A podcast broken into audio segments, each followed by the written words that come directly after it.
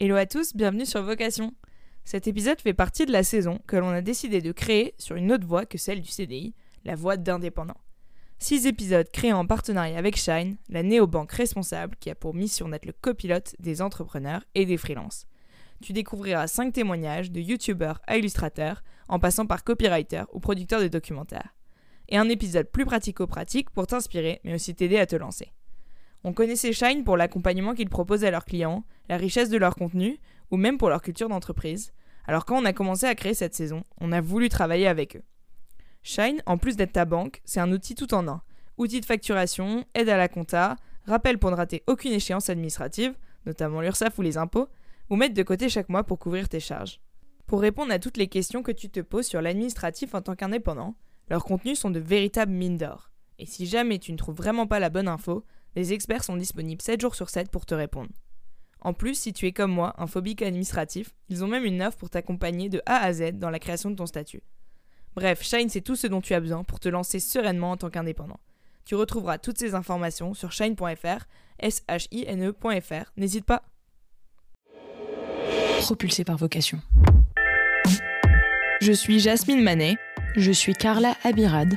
Bienvenue sur Vocation, le média qui informe, inspire et célèbre la nouvelle génération qui veut s'épanouir dans sa carrière. Pour continuer sur notre lancée dans cette série d'épisodes dédiés au métier d'indépendant, à mon micro, Alexis Minkela. Alexis est aujourd'hui une référence chez les indépendants, si ce n'est la référence, surtout quand on se lance. En effet, Alexis a créé il y a deux ans Tribu Indé, le média pour progresser en freelance et passer au niveau supérieur. Tribu Indé, c'est un podcast. Vous y retrouverez d'ailleurs pas mal de nos invités de la saison, je ne peux que vous le recommander. C'est un de ceux que j'écoute le plus régulièrement.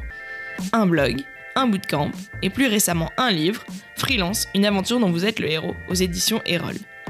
Avant d'en arriver là, Alexis a fait une licence, puis un master en école de commerce, des stages dans des cabinets de conseil prestigieux, sans être jamais vraiment convaincu. Étudiant, il commence à écrire des articles. Son blog lui permet de décrocher de belles opportunités comme son premier job. Et en master, puis pendant son premier CDI, Alexis bosse le week-end et le soir en tant que freelance. Très vite, il saute le pas et se lance en tant que copywriter indépendant à plein temps. Mais il ne sait pas vraiment comment s'y prendre et c'est normal. Alors pour y remédier, il part à la rencontre d'indépendants qui sont passés par là et tribu un DNA. La suite, vous la connaissez.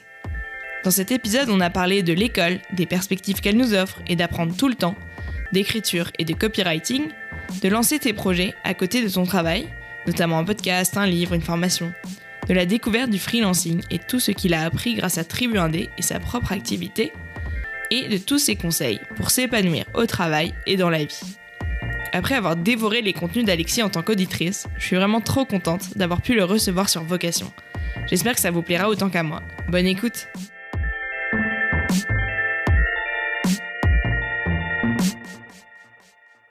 Salut Alexis. Salut Jasmine. Alors, euh, c'est un vrai plaisir euh, pour moi de t'accueillir aujourd'hui après euh, avoir écouté de nombreux de tes podcasts. Je pense le seul que je connais, enfin, peut-être le podcast qui m'a fait découvrir le terme freelance. Ayant fait une école de commerce, c'est pas un terme qu'on entend beaucoup. Et, et c'est vrai. on pourra en parler. petite question préliminaire avant d'entrer dans le vif du sujet, revenir sur ton parcours, tes projets, etc. C'est qu'est-ce que tu rêvais de faire quand tu étais enfant? Écoute, c'est une question qu'on m'a plusieurs fois posée que euh, je, je m'étais pas trop posé en fait quand j'étais enfant. Euh, j'avais pas de, j'étais pas quelqu'un de passionné. Enfin, tu vois, je faisais pas d'instrument. Mm. J'étais pas un grand sportif dans le sens où, euh, tu vois, moi, mes parents m'ont jamais mis euh, dans un sport à 5 ans. à faire du sport quatre fois par semaine, etc. donc tu vois, j'ai un peu essayé tous les sports, j'ai un peu, je me suis mis à la musique sans trop de succès et tout. Donc j'avais pas de déjà de métier passion. De ce que je me souviens, je, moi je voulais devenir archéologue. Mm. Comme c'est un truc qui me faisait euh, qui me faisait assez kiffer et puis euh, et puis ensuite j'ai eu une période où je voulais euh, je voulais travailler dans l'armée je voulais être pilote de chasse dans l'armée de l'air parce que ça me enfin d'ailleurs ça me fait toujours un peu rêver tout tout ce qui touche à l'aviation et puis à l'espace de manière générale donc ça c'est un peu les les petits rêves mais mais j'ai pas trop de souvenirs tu vois de d'avoir bassiné mes parents avec un métier en particulier mmh. de ce que je voulais faire donc ouais c'est un peu ça les les derniers petits rêves que j'avais quand j'étais quand j'étais enfant ouais.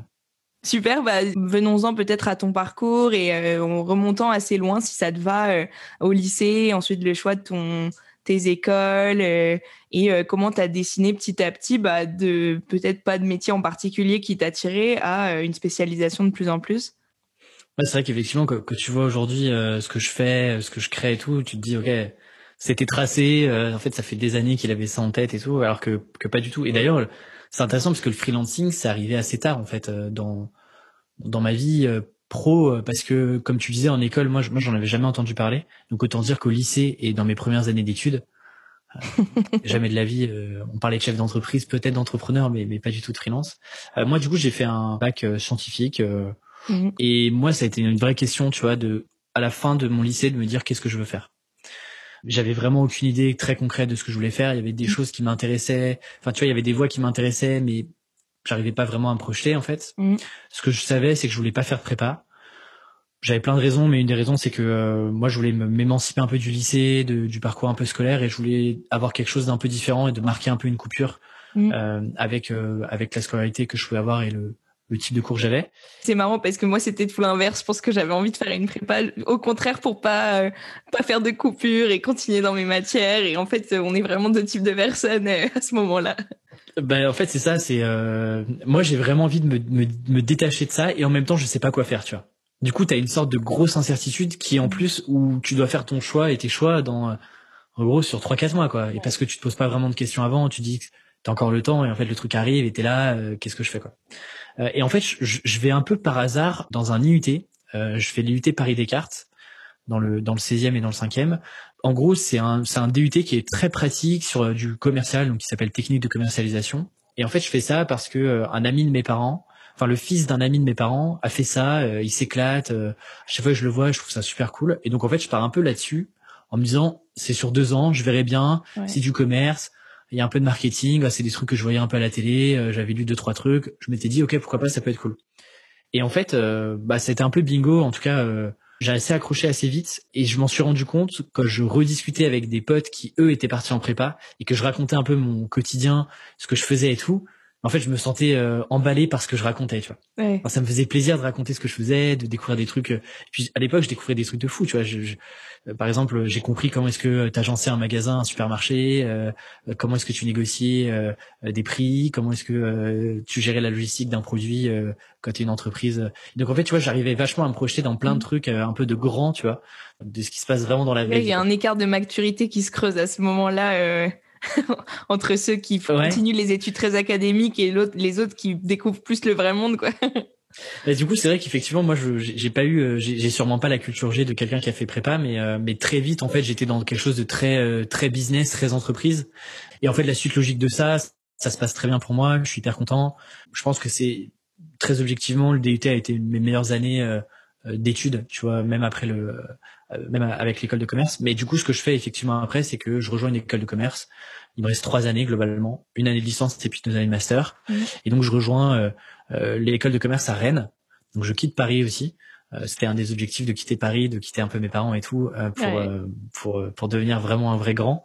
Et donc je pars à Rennes et ça se passe hyper bien. Je fais je fais du coup ce, ce cette école là qui est d'abord une école généraliste et, et moi j'avais un objectif enfin j'avais une sorte de là tu vois je commence à me dire ok c'est quoi les objectifs de vie qu'est-ce que j'ai envie de faire et tout je commence un peu à avoir une idée assez précise mmh. et je me dis notamment que je rentre en école j'ai envie de gagner beaucoup d'argent ouais c'est un des premiers objectifs. Parce qu'en gros, qu'est-ce que je me dis? Je me dis que, en gros, si je gagne beaucoup d'argent, j'avais corrélé le bonheur à l'argent, et donc je voulais être très heureux, et donc il fallait que je gagne beaucoup d'argent. Et en fait, du coup, je base notamment mes premières expériences associatives, stages, etc. Je les base sur ce critère-là de l'argent. Parce qu'en école, il y a plein, enfin, il y a, il y a quelques grosses voies royales, et euh, il y a notamment deux voies pour gagner beaucoup d'argent. T'as la partie finance, en gros, tu pars euh, dans une banque, etc ouais, c'était moins trop mon délire. Et l'autre, l'autre partie, c'est un peu la partie consulting, tu deviens consultant. À l'époque, tu sais pas du tout ce que ça veut dire, mais en gros, tu dis c'est cool d'être consultant. Voilà. et donc en gros, je fais ça.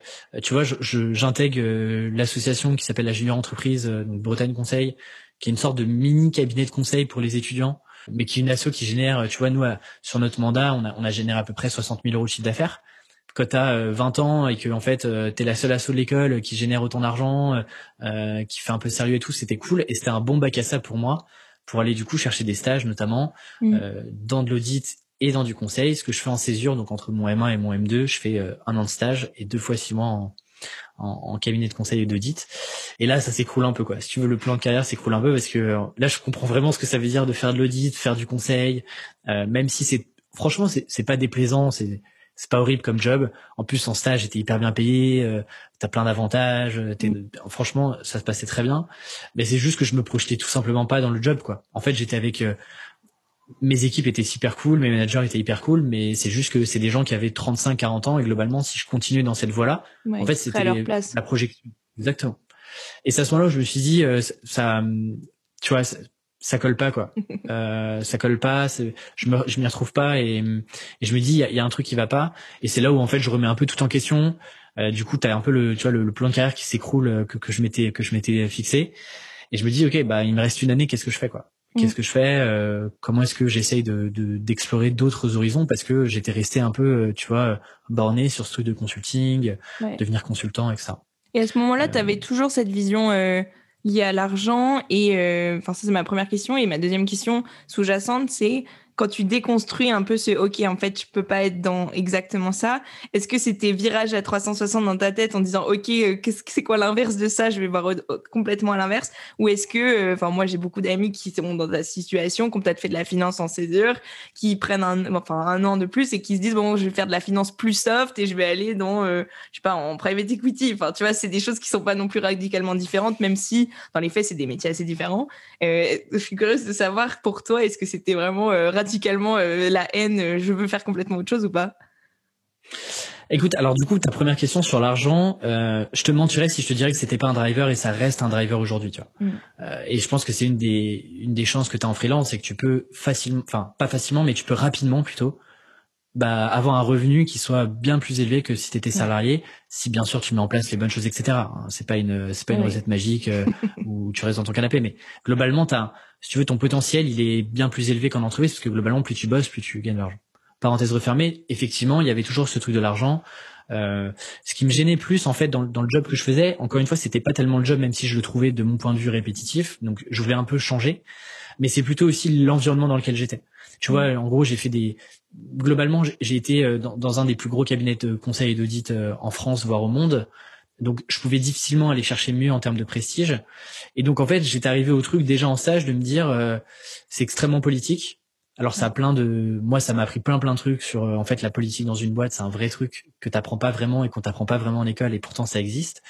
Et c'est surtout que c'est un peu l'inertie, tu vois. Moi en gros, j'avais plein d'idées, j'avais envie de faire plein de trucs et là je sentais que si je continuais dans cette voie-là, j'allais un peu m'enfermer et que euh, tu vois, je sentais venir le truc dans 3 4 ans de me dire OK, en fait, j'ai plus du tout envie de faire ça et je trouvais que c'était un peu plus euh, prendre un peu plus de risques alors que là j'avais encore une année pour tester des trucs. Mmh. Euh, donc en fait je fais pas non plus un virage.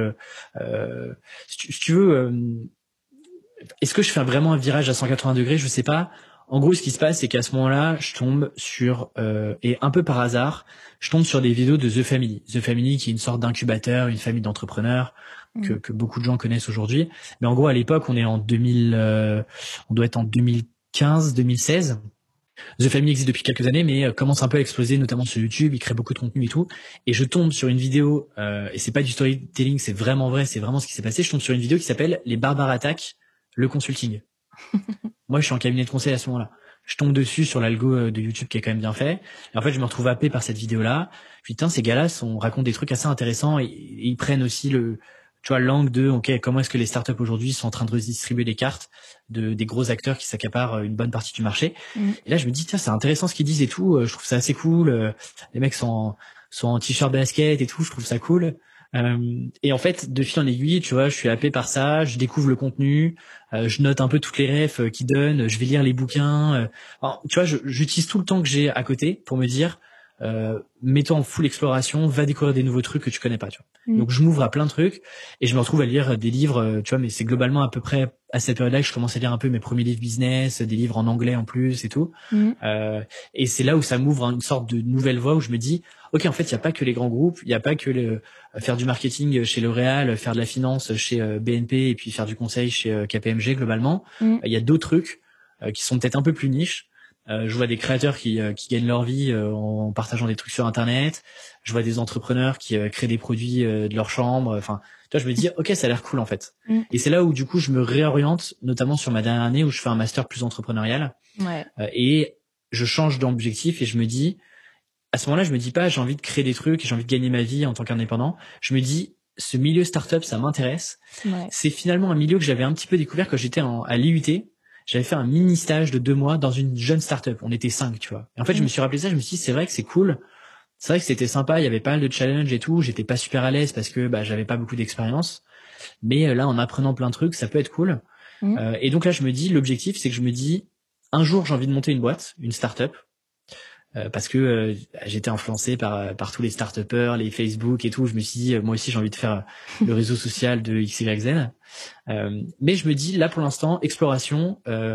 trouve une boîte à la fin de ton job, enfin à la fin de tes études, pardon, trouve une boîte dans laquelle tu vas être salarié, une jeune startup, et tu vas découvrir de l'intérieur qu'est-ce que c'est vraiment, à quoi ça ressemble, à quoi tu dois faire attention et tout, pour en fait dans quelques années monter ta boîte. Mm. Voilà un peu le, tu vois, le l'angle que je prends globalement sur ma dernière année.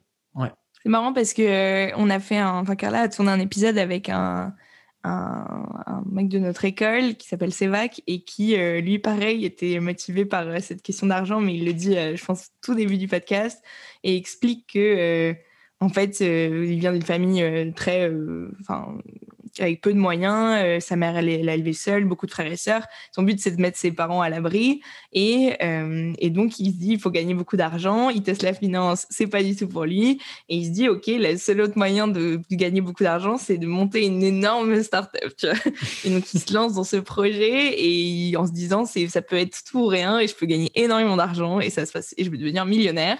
Et en fait, au bout de peut-être un an, euh, gros décalage, il plaque tout et aujourd'hui, il gère une asso en Ardèche et il est super épanoui. Et donc, enfin, finalement, cette question d'argent, j'ai l'impression que c'est un, driver pour pas mal d'entre nous.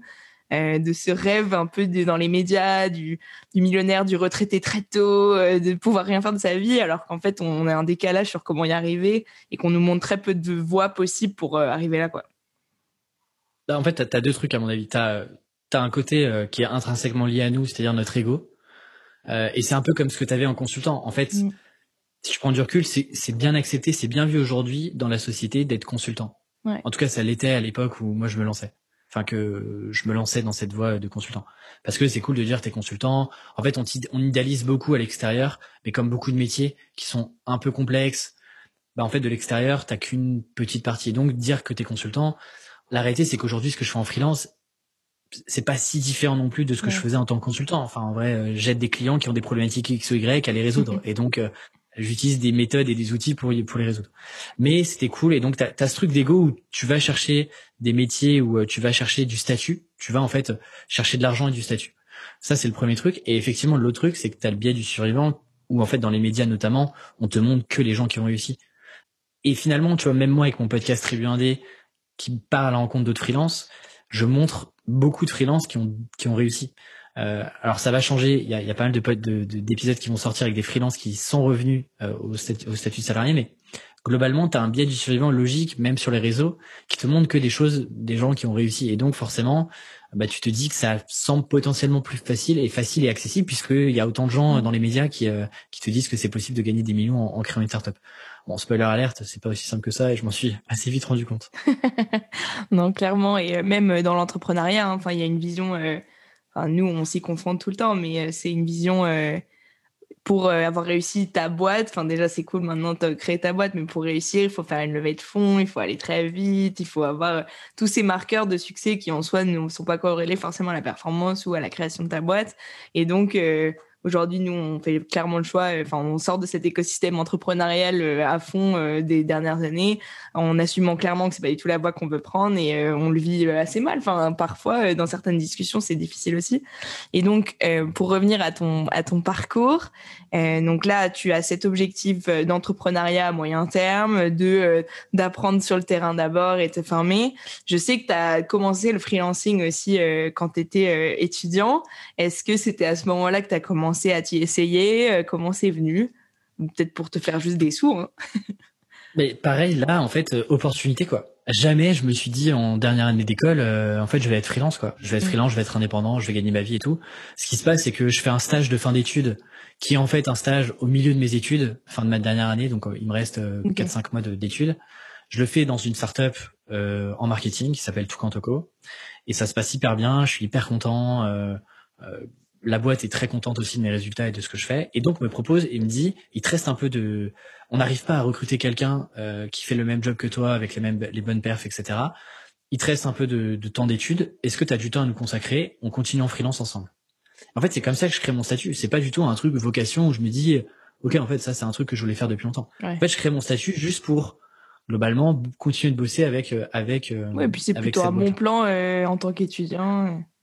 Attends, j'étais un des seuls dans, le, dans la dans la promo à, à gagner à gagner quand même euh, quelques centaines d'euros euh, par mois en bossant euh, quelques heures par mois, tu vois. Donc en fait déjà tu avais ce truc là. Et en fait tu prends jeu parce que à ce moment-là, bah, je me dis je vais c'est à l'époque où où tu avais quelques plateformes notamment des plateformes étudiantes de freelance et donc je me dis bah tiens, je vais m'inscrire, je vais voir ce que ça donne. Et en fait, je fais quelques missions parce que ce qui se passe à ce moment-là, euh, et c'est quand même important peut-être de le rappeler, mais en gros sur cette année d'exploration, avant de, me, de, de, faire cette année de d'entrepreneuriat entre guillemets dans, dans, cette dernière année de master, en fait pendant l'exploration que je fais lorsque je suis dans le dans le cabinet de conseil, je commence à écrire sur internet. Je commence à raconter en fait ce que j'apprends, euh, ce que je lis, parce que je me dis si moi je suis paumé et si ce que je suis en train d'apprendre ça peut aider d'autres étudiants potentiellement, moi je me dis euh, je le fais. Et en plus moi ça me forçait aussi à mieux retenir ce que j'apprenais. Et surtout ça me tu vois à ce moment-là je me dis tiens le marketing ça m'intéresse tout simplement faire du contenu et tout parce que c'est des trucs que j'avais lus je trouvais ça cool. Et je me suis dit en fait j'ai jamais fait ça. Avant j'ai fait du conseil j'ai fait de la finance. Enfin personne va me prendre euh, pour écrire du contenu. Et donc notamment cette boîte là tout euh, chez qui je fais mon stage en fait elle me elle accepte de bosser avec moi parce que en fait j'avais écrit 20 30 40 articles sur Medium et qu'ils savaient déjà ce que je pouvais faire comment j'écrivais etc donc euh, ça ça m'a aussi permis d'avoir mes premiers petits clients c'est pas des gros clients au début, mais euh, tu vois, ça joue un peu dans, ma dans ma petite jauge de créativité que j'augmentais au fur et à mesure. Donc voilà un peu comment euh, tu vois le freelance arrive un peu par opportunité que j'essaye de développer mais sans trop d'ambition particulière. Et d'ailleurs à la fin de mes études, je me lance pas en freelance. Je une encore une fois grâce à bah, aux missions freelance, euh, la visibilité que je pouvais avoir sur les contenus, etc.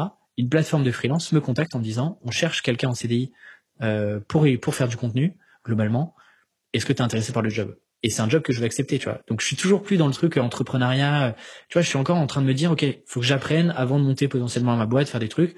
Là, pour l'instant, j'ai envie de rejoindre la, case salarié, ça me convient très bien. Euh, ça me permet d'avoir un premier CDI, euh, des premières expériences.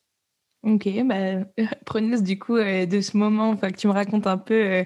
donc là, tu sors du giron étudiant, tu commences dans cette start-up. Euh, juste un peu de contexte sur euh, ton poste, euh, le nombre de personnes, comprendre un peu où tu étais positionné et puis me raconter, je crois qu'assez rapidement après, tu as décidé de passer le pas pour devenir freelance à 100%. Est-ce que tu peux m'en dire un peu plus? Yes. Mais déjà, un truc très cool, c'est que c'est assez, c'est assez gratifiant, même en tant que salarié. Ton ta première fiche de paye, c'est comme moi la première, toute première facture que j'ai fait en freelance euh, j'étais hyper content. Si je mets de côté la, la, la boîte avec laquelle j'ai continué, mais la première vraie mission que j'ai négociée moi-même, etc. Ça, c'est un truc hyper gratifiant. Et ta première fiche de paie, même côté salarié, je trouve ça cool parce que, ok, tu passes en fait dans le, là tu passes, je trouve, dans le monde des grands, quoi, entre guillemets. Euh, et donc globalement, le contexte, euh, c'est une plateforme de freelance qui euh, est en train de se repositionner, qui veut attaquer plutôt, euh, donc c'est une place de marché globalement avec deux cibles, une, une cible freelance, il faut faire venir des freelances sur la plateforme, euh, notamment des freelances expérimentés, et puis de l'autre, il faut faire venir des clients qui ont besoin de prestations freelance. Et donc là, c'est plutôt des grands groupes. Il y a un gros repositionnement et donc ils cherchent quelqu'un pour reprendre tout le contenu marketing de l'entreprise, le discours, la vision euh, et comment est-ce qu'on s'adresse à la fois aux clients cibles et puis aux freelances cibles. Mmh. J'arrive euh, globalement l'équipe marketing, il y a à peu près euh, euh il y a à peu près 40 personnes dans l'entreprise, 30 40 personnes dans l'entreprise. On est 3 4 au marketing et, euh, et, très vite, je commence aussi à travailler avec une stagiaire euh, sur sur sur le job. Donc en fait, tu vois, à peine j'arrive, j'ai globalement un mois d'adaptation. Je mets en place les premières briques. Euh, j'ai une stagiaire qui bosse avec moi, euh, qui s'appelle Jeanne, euh, qui bosse avec moi sur, sur, dans la boîte. Et ce qui se passe, c'est globalement un an après, un petit peu moins d'un an après, je décide de, de quitter la boîte euh, pour plein de raisons des divergences de vision et euh, et puis euh, et puis de, de, sur le job et euh, et donc je décide de partir et de me lancer en freelance. Ce qui se passe c'est que pendant cette année-là, donc là on est en 2018 globalement, mmh. début 2018, je rentre dans cette boîte-là. En fait, je continue le freelancing. C'est-à-dire que je, je, négocie un accord avec ma boîte en, en leur disant OK, je suis en CDI chez vous, il y a pas de problème. Par contre, j'ai la liberté sur mon temps libre de faire ce que je veux. Bien sûr, je vais pas travailler sur l'émission freelance quand je suis euh, euh, au boulot, mais j'ai, euh, vous me laissez la possibilité de bosser sur mes propres projets, mes propres missions à côté. Et donc en fait, je continue parce que je continue d'avoir quelques demandes. Tu vois, c'était pas des grosses missions encore une fois, mais j'avais quelques demandes et je voulais continuer ça parce que ça m'éclatait. J'avais du temps le, soir, donc donc je faisais ça. Euh, et en fait, ça commençait à prendre de l'ampleur. Tu vois, au fur et à mesure de l'année 2018 ça commence à prendre de l'ampleur. Les clients sont contents, donc me recommandent à d'autres clients. Je commence à gagner aussi en visibilité, euh, notamment sur LinkedIn. Je continue de publier un petit peu de contenu. Je rencontre aussi, du fait de mon statut dans cette boîte-là, je commence à rencontrer d'autres content managers dans d'autres entreprises. Donc tu vois, j'ai ouais, J'allais te demander c'était quoi ton intitulé de poste et tes missions? Du coup, c'était quand même très proche de ce que tu faisais en freelance euh, à ce moment-là. Ouais, exactement. Ouais, ouais, exactement. C'était vraiment euh, l'intitulé, c'était content manager, donc euh, tu peux y rajouter plein de trucs, mais globalement c'était euh, refonte totale du site, du blog, stratégie de, de contenu, création de contenu. J'accompagnais aussi les, les, équipes commerciales sur toute leur prospection par mail, sur LinkedIn, etc. Donc c'était vraiment tout. En fait, dès qu'il y avait des sujets contenus dans la boîte, j'étais le référent. J'étais pas toujours l'opérationnel, mais j'étais le référent là-dessus. Ok.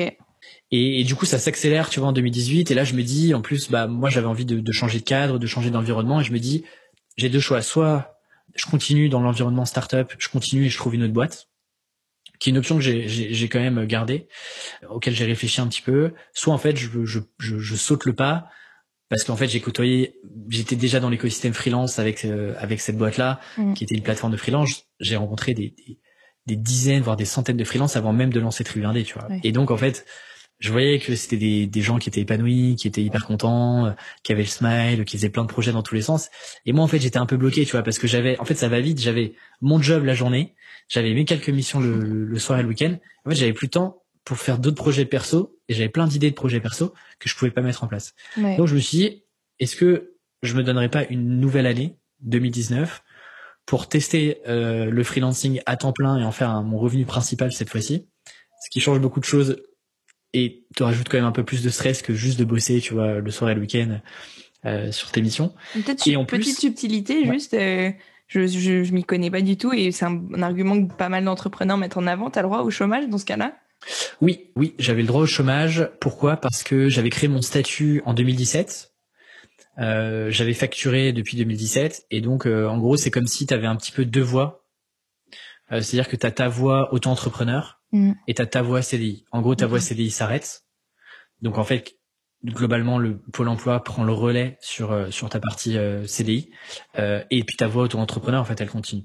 Mm. Donc, alors moi, j'ai eu plein de, enfin, il y a eu plein de sujets avec Pôle Emploi. J'ai pas touché, j'ai touché avec avec un an de retard, etc. Mais mais oui, j'ai touché un peu, sachant que en vrai, je comptais pas, là-dessus parce que voilà. En fait, je l'ai su a posteriori moi. C'est-à-dire, je l'ai su un an après que je, je pouvais toucher effectivement le chômage sachant que j'avais tu vois j'avais bossé un an donc j'avais euh, j'avais huit mois de chômage quoi. Donc euh, donc je comptais pas là-dessus mais ouais, ouais c'est c'est un truc oui, mais tu vois ça aurait pu être une stratégie de se dire là je me donne un an en plus j'ai un petit fonds de revenus euh, qui qui rentre comme ça pour aussi créer et puis consolider et voir si dans un an je me dis bon est-ce que je vais chercher un taf ou pas. Voilà c'était juste une, une c'est une bonne stratégie hein. Pour le coup, c'est une très bonne stratégie. Beaucoup de freelance le font et moi, c'est ce que je conseille. En fait, si tu peux négocier par exemple une rupture co et que t'es salarié et que ça te plaît plus, enfin fais-le quoi. Euh, fais-le euh, plutôt que de, de, de, quitter démissionner etc oui effectivement c'est plus intelligent de faire que ça comme ça. Mais donc voilà comment je me lance un peu vraiment euh, à temps plein. Donc en gros j'ai deux ans de freelancing dans les pattes en side project de 2017 à 2018 et puis fin 2018 je me lance vraiment à temps plein en freelance pour en faire mon revenu principal. Mmh. et puis c'est ensuite que des projets plus perso comme Tribu 1D arrivent plutôt en mars avril tu vois. De 2019 du coup Ok, donc là tu prends euh, en plus, c'est marrant parce que j'ai l'impression que après c'est peut-être euh, le cas, mais je suis curieuse d'avoir ta ta définition de c'est quoi être freelance, genre concrètement, parce que j'ai l'impression que quand tu parles de ces deux ans avant d'y être à plein temps, que tu te considères pas comme un vrai freelance. Euh, peut-être que c'est peut-être que c'est le cas, mais je suis curieuse d'avoir ta définition du coup pour toi, c'est quoi être freelance aujourd'hui? Écoute, c'est une vaste question. Je pense que avant de te donner une réponse là-dessus, effectivement, en fait, j'aime bien euh, quand, je parle de, de, de, ce que j'ai fait en freelance. En fait, tu vois, ce serait mentir que de te dire j'étais 4, 4 ans en freelance à temps plein, tu vois, parce que déjà c'est pas vrai. Et effectivement, entre en faire un side project où globalement t'as pas vraiment d'objectif financier, où tu te dis dans tous les cas j'avais mon salaire qui tombait à la fin du mois en tant que CDI, donc j'avais pas tant de pression que ça. Euh, tu vois, je négociais pas tant que ça sur mes missions. J'avais pas euh, des gros objectifs. Là où quand on fait un revenu à temps plein, moi en gros, je m'étais donné trois mois. Les, mes trois premiers mois, je voulais gagner autant que ce que je gagnais en tant que CDI. Enfin en tant que salarié, pardon. Donc en fait, du coup, euh, les objectifs c'est plus les mêmes, c'est plus la même pression que tu te mets, c'est plus le même genre de client que tu vas chercher. Mmh. Euh, et donc ça change beaucoup de choses en fait. Et c'est d'ailleurs pour ça que j'ai lancé le podcast Tribulandé, c'est que une fois que j'avais dépassé globalement, euh, je sais pas, je touchais peut-être 2004 euh, que j'étais salarié. Mais une fois que tu dépasses en gros les, les 2000 euros de chiffre d'affaires, bah en fait tu as d'autres paliers à aller chercher. Euh, et là, je trouve qu'il y avait pas assez d'infos, que moi je manquais de choses, je manquais de d'assurance, etc. Et c'est pour ça que j'ai lancé Tribune. Mais globalement, un freelance, c'est en fait, c'est, déjà c'est pas un métier. Être freelance, c'est pas un métier. Euh, Et moi, j'insiste dessus parce que euh, notamment ton entourage pense souvent que ok, en fait, t'es freelance, c'est un métier. C'est plutôt un mode de travail. Globalement, ce que je fais en freelance change pas vraiment en tout cas ce que je faisais au démarrage de mon activité en freelance en, en 2019 changeait pas radicalement de ce que je faisais quand j'étais en CDI. Sauf que euh, bah, j'avais plusieurs clients, donc j'avais plusieurs projets sur lesquels je travaillais. Euh, avec des problématiques, des niveaux de maturité différents. De maturité différents. Mmh. Globalement, le freelance, c'est quelqu'un qui va accompagner une entreprise qui a une problématique X, Y, Z, et toi, tu vas pouvoir l'accompagner parce que tu as, un, les compétences, mmh. deux, tu as la vision marché, et trois, en fait, tu connais le sujet et tu vas être capable d'avoir cet avis extérieur-là qui va pouvoir l'aider bah, à résoudre justement son problème X ou Y. Pour moi, c'est ça un freelance. On peut lui donner plein de noms. C'est un indépendant, c'est un consultant, c'est un opérationnel. Mais en gros, c'est quelqu'un globalement qui va euh, qui va accompagner, qui va être euh, une sorte de partenaire avec euh, avec son mm. client. Mais globalement, le job en tant que tel, euh, et, c'est pas un job qui est si différent de ce que tu peux faire en, salarié. Et d'ailleurs, beaucoup de gens se lancent en freelance en se disant je vais apprendre des nouvelles compétences et me lancer en freelance en même temps. Bien sûr que c'est possible, bien sûr qu'il y en a plein qui le font, mais du coup tu rajoutes une double difficulté.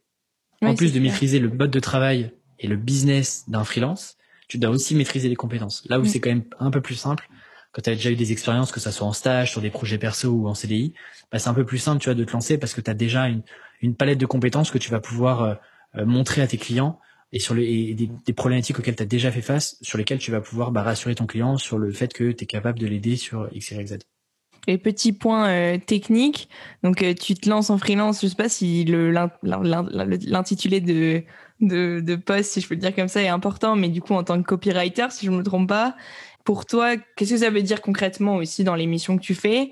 Et euh, enfin, j'ai envie d'enrichir avec, euh, du coup, c'est pas si différent que ce que tu faisais en CDI, mais concrètement, ce serait quoi la différence aujourd'hui entre un copywriter en CDI et toi, euh, si ce n'est d'avoir différentes missions et différents clients différents, mais dans l'opérationnel concret?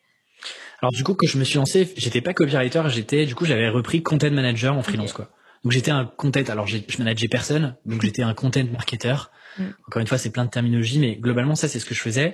Et donc, au démarrage, bah, en fait, je, je faisais exactement, et surtout, je me servais de l'expérience que j'avais pu avoir dans mes précédentes boîtes, euh, en stage comme en, en CDI, euh, et puis les, les, les, missions freelance que j'avais gérées, je m'en servais comme euh, comme un peu levier pour aller chercher des, des, des missions. Et donc, c'était des choses très opérationnelles. Donc, il y avait bah, de stratégie de contenu, euh, en gros, tu as envie de te faire connaître, tu as envie de créer du contenu. Euh, qu'est-ce que tu fais Qu'est-ce que tu mets en place par rapport à ta boîte Quels sont les types de contenu que tu peux créer euh, Et je faisais de l'opérationnel, tu vois, rédaction d'articles, de newsletters. je faisais beaucoup de livres blancs aussi à cette époque-là. Et sur les articles, tu vois, j'étais spécialisé un peu sur les articles long format. Je faisais pas des trucs de 300 mots. Je faisais plutôt des articles de 1500, 2000 mots. et ça, déjà, en fait, ça m'occupait pas mal de temps vite en fait t'es vite pris tu vois quand t'as trois quatre clients grand max en même temps c'est déjà c'est déjà pas mal de boulot donc ça, c'est ce que j'ai commencé à faire et globalement, fin 2019, mm. j'ai commencé à me réorienter un peu plus sur des sujets de copywriting. Qu'est-ce que c'est globalement? C'est des sujets qui sont un peu plus liés à la partie conversion, à la partie euh, décision d'achat. Euh, donc en gros, la cible change pas. Euh, j'ai toujours gardé, et parce que j'avais une connaissance marché des startups B2B euh, assez tech, j'ai gardé cette cible-là, mais j'ai fait évoluer mes compétences euh, sur des sujets plutôt de copywriting. C'est des choses que je faisais déjà euh, lorsque j'étais notamment euh, dans, dans, mes jobs précédents, des choses sur lesquelles j'avais appris, mais que j'avais pas forcément mis en avant parce que j'avais choisi plutôt de démarrer par des choses très opérationnelles, euh, articles, rédaction, pour moi après, tu vas faire levier encore une fois et remonter sur d'autres sujets mm, mm. euh, qui demandent un peu plus, tu vois, de, de confiance en toi, d'éduquer un peu le client sur l'importance de la de, de, de, la partie copywriting, etc. Et en gros, copywriting, c'est quoi? Moi, ce que je fais aujourd'hui avec mes clients, c'est euh, une phase de recherche pour mieux comprendre bah, leurs clients cibles.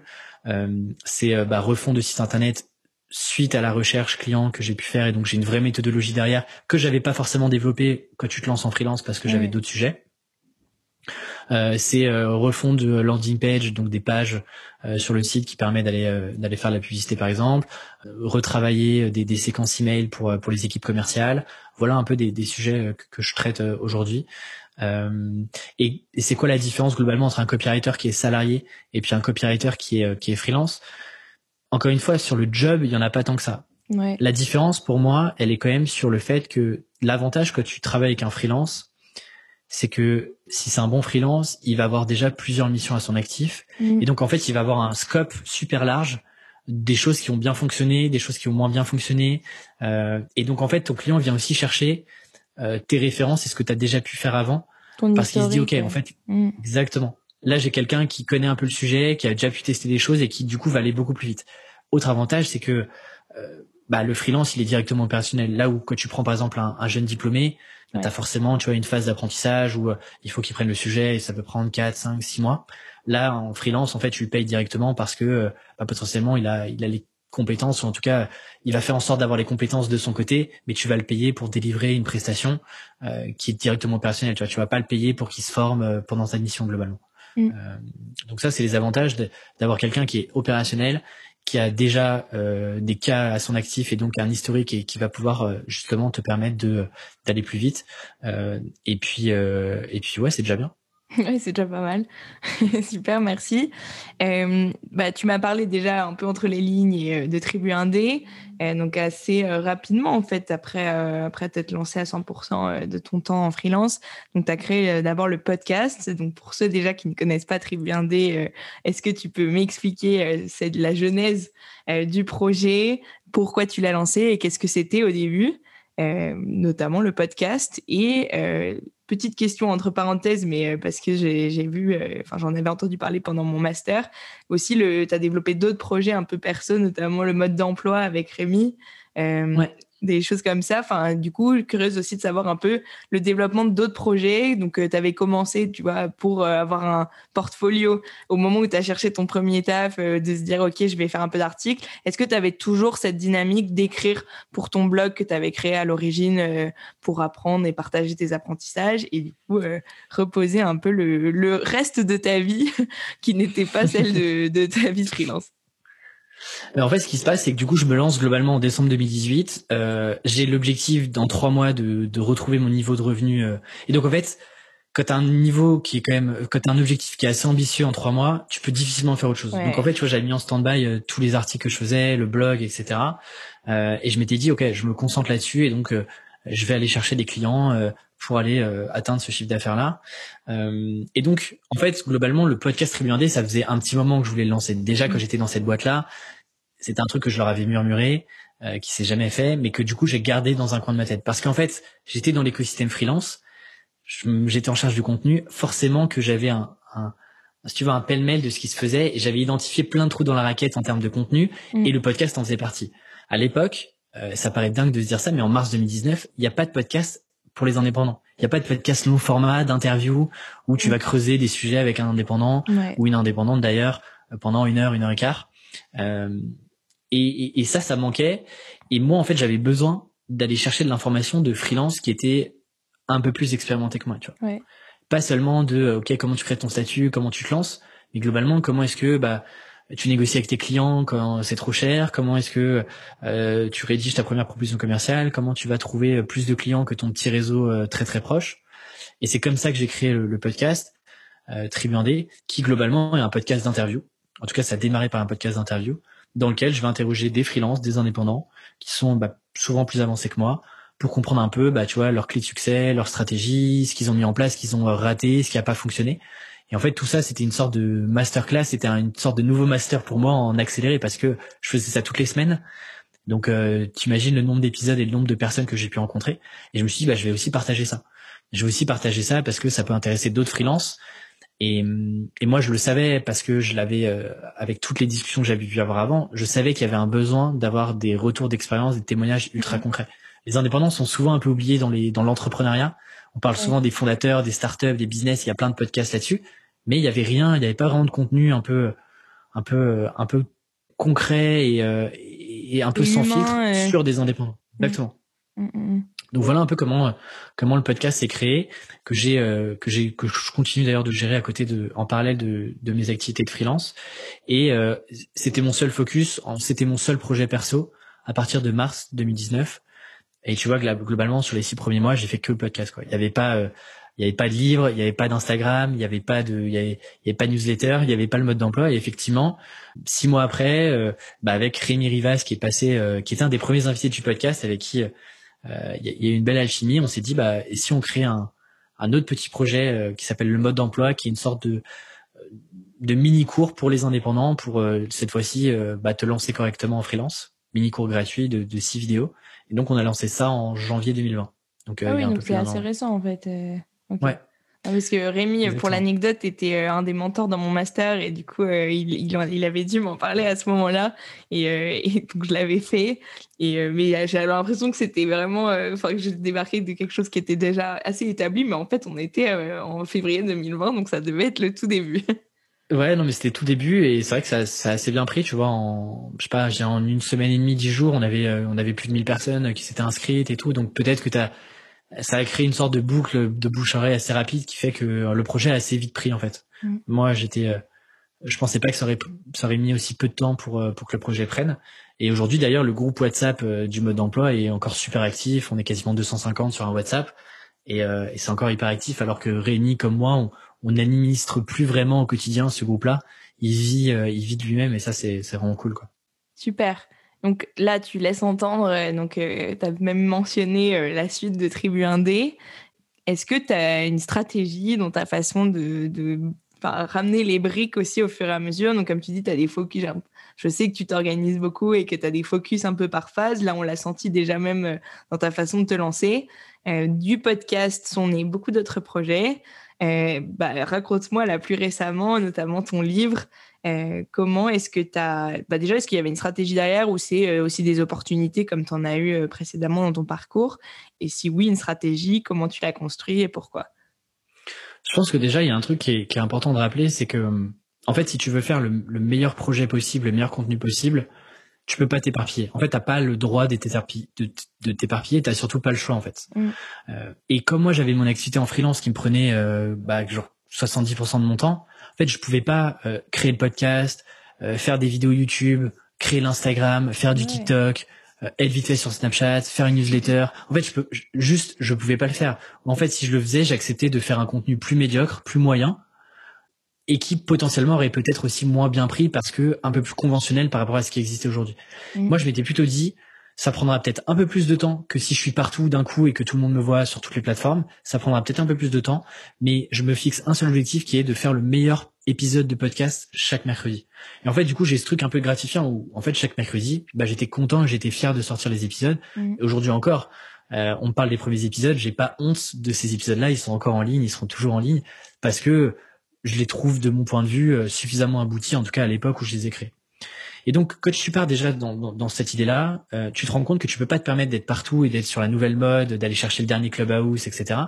Juste parce qu'en fait, t'as pas le temps. T'as pas le temps si tu veux faire les choses bien. Et donc moi, ce que je me dis à chaque fois, c'est que je fonctionne souvent sur des cycles de. Pour rajouter une nouvelle brique, je fonctionne soit en, cycle de trois mois, soit en cycle de six mois. Mm. C'est-à-dire que au bout de six mois, globalement, sur le podcast, je commence à me dire, OK, je commence à bien maîtriser, à commencer à processiser ça, je commence à me sentir à l'aise. Donc, je rajoute une étape. Tu vois, c'est un peu comme au ski, par exemple, tu passes ton, ton flocon, ton, ta première étoile. Ensuite, OK, tu vas mettre les bâtons. OK, ensuite, tu vas faire euh, peut-être euh, un tout petit peu de slalom avec euh, trois, trois portes. Ensuite, tu vas aller passer sur une piste rouge, etc. Tu vas pas tout de suite sur la noire à faire comme tout le monde et comme les grands, tu vois. Mm. Donc en fait, je le pense comme ça.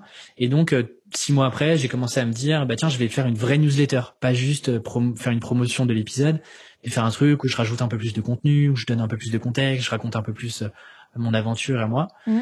Et au fur et à mesure, j'ai rajouté effectivement les briques. En 2020, j'ai rajouté une grosse brique qui, qui est l'écriture de mon premier livre, qui s'appelle Freelance l'aventure dont vous êtes le héros. Et ça, c'est venu de deux choses. malheureusement pour pour nos auditeurs, ils ne voient pas. Effectivement. ok, bah on mettra le lien euh, pour, euh, pour l'acheter euh, dans la, dans la description. C'est sympa.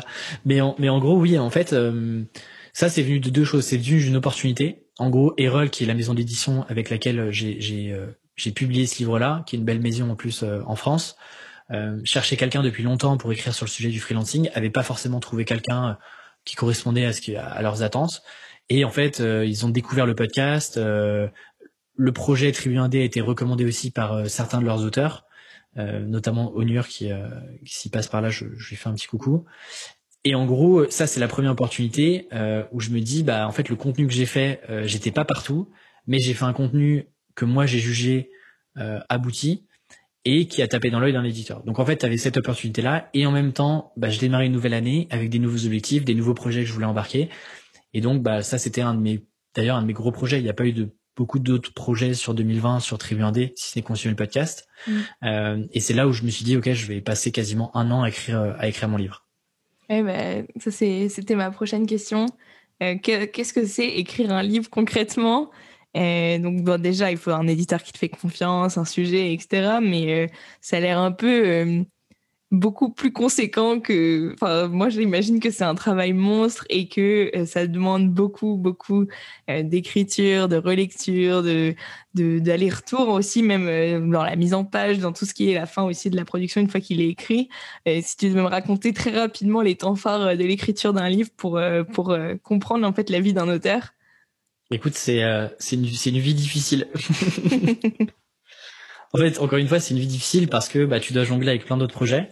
Euh, c'est un projet qui m'a demandé énormément d'énergie, euh, mais qui est extrêmement en fait qui est extrêmement gratifiant une fois que le livre tu l'as entre les mains.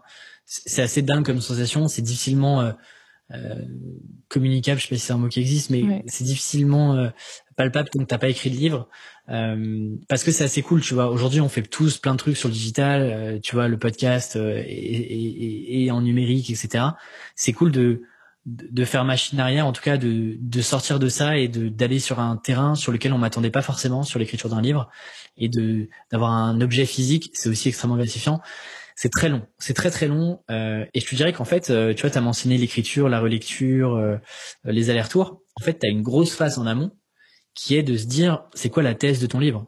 C'est quoi l'angle que tu veux prendre avec le livre? Parce que euh, c'est pas seulement, tu vois, c'est, c'est pas juste, ok, en fait, je vais écrire 15 articles, je vais euh, je vais les réunir et en fait ça va me faire mon livre. Mm. Euh, ce qui est compliqué avec un livre, là où c'est un peu plus simple, tu vois par exemple sur un épisode de podcast, par exemple si on prend si on prend le podcast vocation, bon bah à chaque fois que vous préparez l'épisode, vous dites OK, voilà l'angle que j'ai envie de prendre avec cet invité là, voilà un peu le déroulé, tu peux mm. presque l'avoir dans ta tête, tu vois. Euh, pareil sur un article, tu dis voilà l'angle que j'ai envie de, de, prendre, voilà la conclusion vers laquelle j'ai envie d'aller, voilà un peu les deux trois exemples que je vais donner. En fait, sur un livre, tu peux pas avoir ça en tête. Quand tu as 300 pages à écrire, euh, et que tu dois dérouler une, une thèse avec plusieurs idées, plusieurs grandes idées et plein de sous-idées, tu peux pas avoir ça en tête. Et ça, ça prend énormément de temps de te dire quelle est la thèse que je vais construire qui est suffisamment conséquente euh, et qui va pouvoir me faire tenir sur 300 pages et surtout qui va intéresser un public. Ouais. Euh, Puis c'est pas comme un podcast, tu peux pas l'éditer après coup. Tu vas dire ah oui, là je vais enlever ce bout là. Exactement. Donc euh, en fait, il y a une phase de recherche, de réflexion, de euh, où j'ai rencontré aussi, j'ai rediscuté avec plein plein de freelances, où, où moi je me suis aussi beaucoup euh, questionné sur sur ce qui m'avait manqué quand je me suis lancé, sur ce qui pouvait être amélioré, etc. Et, et ça, c'est une grosse phase de recherche qui en fait te prend quasiment, moi qui m'a pris quasiment quatre quatre mois et demi, tu vois, quatre mmh. mois et demi, cinq mois, de construire ton plan, ta, ta, colonne vertébrale qui est extrêmement précise, tu vois. Moi, avant même de l'écriture, j'avais déjà euh, un premier ordre de chapitre qui a changé, mais j'avais euh, bah, la thèse globale, euh, l'idée de fort de chaque chapitre, les sous-idées de chaque chapitre qui vont tendre l'idée globale du chapitre, puis la thèse du livre, euh, tous les exemples que je voulais donner, des exemples d'autres freelances, des exemples d'entreprises, etc. Tout ça en fait était lié, et rien que de construire ton plan, en fait, ça te prend énormément de temps. Ça te prend énormément de temps, rien que de sortir déjà ce que toi t'as déjà fait, parce qu'on pourrait se dire c'est simple. Alexis, il est freelance depuis trois ans et demi, quatre ans en fait, il a juste à raconter ce qu'il fait en, freelance. Mais il y a plein de choses que tu fais par automatisme euh, ou des choses qui, en fait, que tu dois rendre le plus simple possible à quelqu'un qui soit ne connaît pas le sujet, euh, soit découvre cette partie-là du business freelance. Et en fait, ce, ce travail de pédagogie, il est extrêmement, euh, il est extrêmement sous-coté et sous-évalué, tu vois. On n'y pense pas quand tu lis le livre. Quand tu lis le livre, tu te dis ouais, c'est fluide, c'est cool, ça s'enchaîne bien, etc. En fait, tu t'imagines pas le travail qu'il y a eu pour que justement ça soit fluide et que ça s'enchaîne bien. Donc c'est beaucoup de temps. C'est euh, moi j'ai passé à peu près 500 heures sur le livre, euh, donc euh, donc autant dire que c'est quand même pas mal sur une année. Euh, quand tu dois aussi gérer tes missions en client, euh, continuer un peu le podcast, etc. Mais mais c'est extrêmement gratifiant. Je suis je suis hyper fier et hyper content d'avoir d'avoir écrit ce livre-là et surtout l'accueil qu'il a eu pour l'instant est, est juste juste incroyable. Donc donc je suis vraiment content de ça. Mais effectivement, c'est une vraie aventure et je trouve que je l'ai aussi fait parce que je trouve que ça crée une bonne différenciation pour Tribu Indé et pour pour ce que j'ai envie de raconter, ce que j'ai envie de partager, parce qu'en fait, t'as une grosse barrière à l'entrée.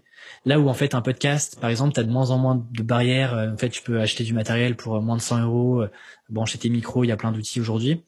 Euh, je parle pas du contenu, etc., mais globalement de, de, te mettre au podcast. Sur le livre, tu peux pas vraiment t'y mettre comme ça, quoi. C'est pas un truc que tu vas faire sur un coup de tête. Ça te prend du temps. moi, c'est quasiment un an de travail. Et encore une fois, on voit que les livres qui sont sortis, mais je peux te dire euh, que du côté de l'éditeur, il y a, y a, plus de livres qui, euh, qui ne sortent jamais que de livres qui sortent ou qui sortent avec du retard, tu vois. Mm. Donc, euh, donc du coup, ça crée aussi une barrière à l'entrée, ça crée une nouvelle brique de crédibilité pour Tribu Indé et ça me permet aussi d'aller chercher encore une fois des nouvelles opportunités et toujours de me dire, ok, effet de levier sur un projet après l'autre. C'est quoi la prochaine étape? Comment est-ce que je peux aller mener ça bah, un peu plus loin et développer un peu plus Tribu Indé aujourd'hui? Oui, bah, tu peux m'en dire un peu plus d'ailleurs euh, sur la suite. Je sais pas si c'est si c'est public ou pas encore. J'ai vu qu'il y avait eu un peu de teasing euh, sur les réseaux sociaux de la suite de Tribu 1D. Euh, là, cette brique là et du coup le livre est sorti en, janvier pour ceux qui nous écoutent. Donc là, ça fait quand même un gros relâchement. Je pense que tu as dû bien te reposer aussi. Comment est-ce que tu construis les prochaines briques juste en petit teasing sans aller trop dans les détails? Aujourd'hui, euh, Tribu ça représente, euh, et ça je pense c'est important de le dire, c'est pas mon revenu principal. Aujourd'hui, je pense que sur deux ans, ça représente 20-25% de mes revenus sur deux ans. Le reste, 70, 75, pardon, 80%, c'est c'est vraiment la partie freelance. Et pourtant, je passe euh, une bonne partie de mon temps sur Tribu aujourd'hui. Donc en fait, tu vois, il y a un équilibre à retrouver et c'est notamment l'objectif de cette année 2021 de passer quasiment 70-80% de mon temps sur Tribu 1D et puis 20-25% de mon temps sur sur la partie freelance. Ouais. Euh, et pour ça, en fait, euh, parce que je peux prendre moins de clients, euh, et ben il faut que je trouve un business model sur euh, Tribu 1D pour pouvoir le développer et continuer de le développer et pas seulement tout seul, tu vois. Euh, je travaille déjà avec avec d'autres indépendants de manière sporadique sur sur le podcast, mais j'aimerais un petit peu plus processiser ça et en créer un vrai business euh, qui d'ailleurs a le potentiel d'aller plus loin que ma propre personne. C'est d'ailleurs pour ça qu'il y a un nom, tu vois, Tribu Indé. Là où en freelance, les gens viennent me chercher pour ma personne, mes compétences, ce que je peux leur apporter. Tribu Indé, tu vois, est un projet plus collectif et donc un, projet peut-être plus entrepreneurial au sens où on l'entend tous, euh, entreprise, start-up, etc. Même si c'est pas du tout une start-up, mais euh, c'est pour l'image. Donc du coup là, l'idée de, de 2021, c'est de trouver un business model là-dessus, de rééquilibrer un petit peu les niveaux de revenus, en tout cas le, le pourcentage de revenus euh, qui vient de la partie freelance et puis de la partie tribu 1D. Mm. Là, le, le, projet euh, du moment, c'est de, de, créer une sorte de bootcamp euh, pour les indépendants sous forme de cohorte, de promotion, un peu comme à l'école. Euh, parce que moi, je me rends compte, euh, c'est vrai que j'en ai pas parlé, mais le livre, du coup, je l'ai co-construit aussi avec un groupe de bêta lecteurs et de bêta lectrices, une trentaine de personnes qui en gros m'ont aidé à toutes les phases du projet. Mm. la partie construction du plan, euh, euh, construction des chapitres, relecture, euh, marketing, etc. Et en fait, je me suis aperçu de la force d'un collectif. Côté avec 20-30 personnes que tu les connais bien et que tu avances en même temps qu'eux vers des objectifs qui sont communs, en fait, le livre aurait pas eu la qualité qu'il a aujourd'hui si, en fait, en tout cas, c'est hyper subjectif. Oui, si tu hein, t'étais enfermé dans une grotte et que tu avais pondu le, le livre dans ton évident, tu vois. Mm.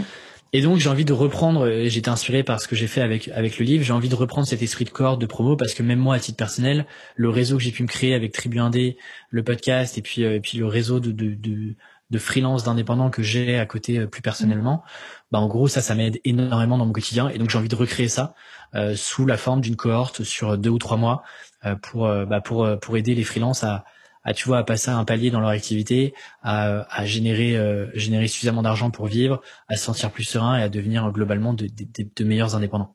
Donc mm. ça c'est un peu le, le, projet du moment sur lequel je travaille. Je suis encore euh, sur le positionnement, sur euh, qu'est-ce que j'ai vraiment envie d'y insérer dedans. Mm. et puis et puis à moyen terme, je travaille sur un autre projet sur lequel je peux pas trop t'en dire aujourd'hui, mais que je fais avec Samuel Durand, euh, que euh, du coup les auditeurs auditrices connaîtront aussi euh, puisqu'il est passé dans, dans le podcast. Euh, voilà, je t'en dis pas plus, mais, mais, oh. globalement on bosse sur un projet euh, avec lui. Là, ce sera un projet gratuit, en tout cas gratuit pour les pour les consommateurs, pour les, personnes, voilà, pour les consommateurs consommatrices, mais qui demande un peu d'argent, un peu de budget. Donc donc là on est on, est en train de de réfléchir comment est-ce qu'on peut monter ce projet. Super. Bon, bah, affaire à suivre. on en reparlera quand ce sera un peu plus, un peu plus concret ou peut-être plus public. Là, tu, tu, me parles beaucoup, de beaucoup de projets. En plus, tu fais plein de choses en même temps. c'est des sujets dont je pense que tu parles souvent. Mais euh, moi, j'ai un peu deux interrogations qui me viennent comme ça. C'est à la fois bah, comment est-ce que tu tiens le coup euh, parce que tu fais euh, beaucoup de choses en même temps. je suppose que tu as des phases d'énergie créative assez intenses et des fois où, enfin, honnêtement, et j'étais, enfin, pour te, pour te citer toi-même, mais tu t'expliquais il n'y a pas très longtemps que tu avais eu un peu un relâchement de, de, enfin, d'énergie en tout cas pour créer du contenu. C'est choses qu'on dit peu, comme euh, tu parlais tout à l'heure des rôles modèles qu'on avait euh, dans nos écosystèmes. Mais je pense que déjà, enfin, la question du temps et de, de ton bien-être un peu mental, euh, ta santé mentale sur cette multiple enfin, facette de ta vie est assez importante. Et mon autre, enfin, l'autre euh, partie de ma question, c'est plus sur la question de la, ta mise en avant. Est-ce que euh, ça te crée un peu un trouble de la personnalité où tu sais, tu vois, t'es, beaucoup mis en avant, tu vois, on parle beaucoup de toi. Là, en plus, avec le livre, c'est aussi un exercice que tu as dû faire pour faire parler de tes projets. Euh, comment est-ce que tu vis cette présence, en fait, online, beaucoup, enfin, être très présent et que ça va avec cette question du temps, mais de comment tu gères ta, enfin, ta ta, santé aussi euh, sur ces points-là en étant très actif euh, et très visible euh, sur les réseaux Écoute, il y a deux grosses, c'est deux grosses questions. sur ta première question, effectivement, sur le déjà le livre m'a pris énormément d'énergie créative et, et le lancement est pas si loin que ça. Tu vois, on est on enregistre le 26 mars, le livre est sorti le 14 janvier. Et, et globalement, j'ai pas vraiment pris de pause entre j'ai accouché du livre et le livre est sorti. Mm. Donc en fait, j'étais un peu dans une sorte de machine à laver depuis plus d'un an où, euh, où je, en fait je, je, sors les projets les uns après les autres et j'ai pas le temps de prendre du recul déjà sur ce que j'ai fait et de me dire ok c'est cool Alexis d'avoir fait ça déjà c'est hyper bien à l'âge que t'as euh, et puis de me reposer aussi. Donc effectivement tu vois en fait aujourd'hui je me mets beaucoup beaucoup moins de pression sur euh, le fait d'être de jouer le jeu des algorithmes, le jeu des réseaux sociaux où il faut publier tous les jours sur Instagram, il faut faire des stories tout le temps, il faut publier euh, trois fois par semaine sur LinkedIn, il faut faire un podcast toutes les semaines, etc.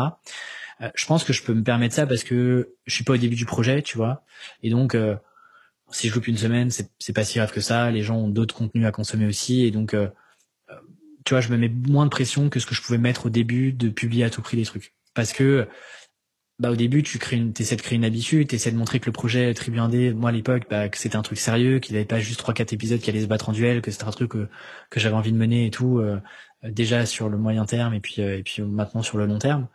Donc du coup je me mets moins de pression là-dessus euh, de, de, publier à tout prix et, et j'en parlais en story sur Instagram. En fait maintenant quand j'ai rien à dire en story je dis rien.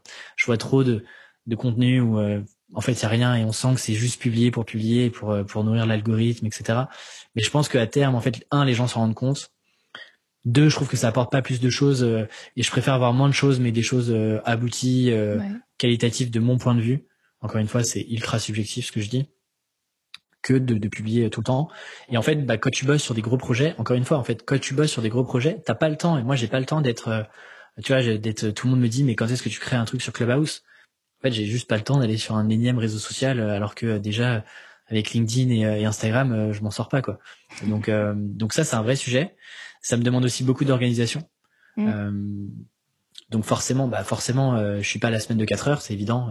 je préfère le rappeler si s'il y en a qui en doutent, mais du coup ça me demande beaucoup d'organisation, d'être assez vigilant, tu vois, quand je suis derrière mon ordinateur et concentré et que je me dis ok là pendant deux heures je veux bosser, bah tu vois je suis pas euh, à moitié en train de regarder une vidéo YouTube ou autre.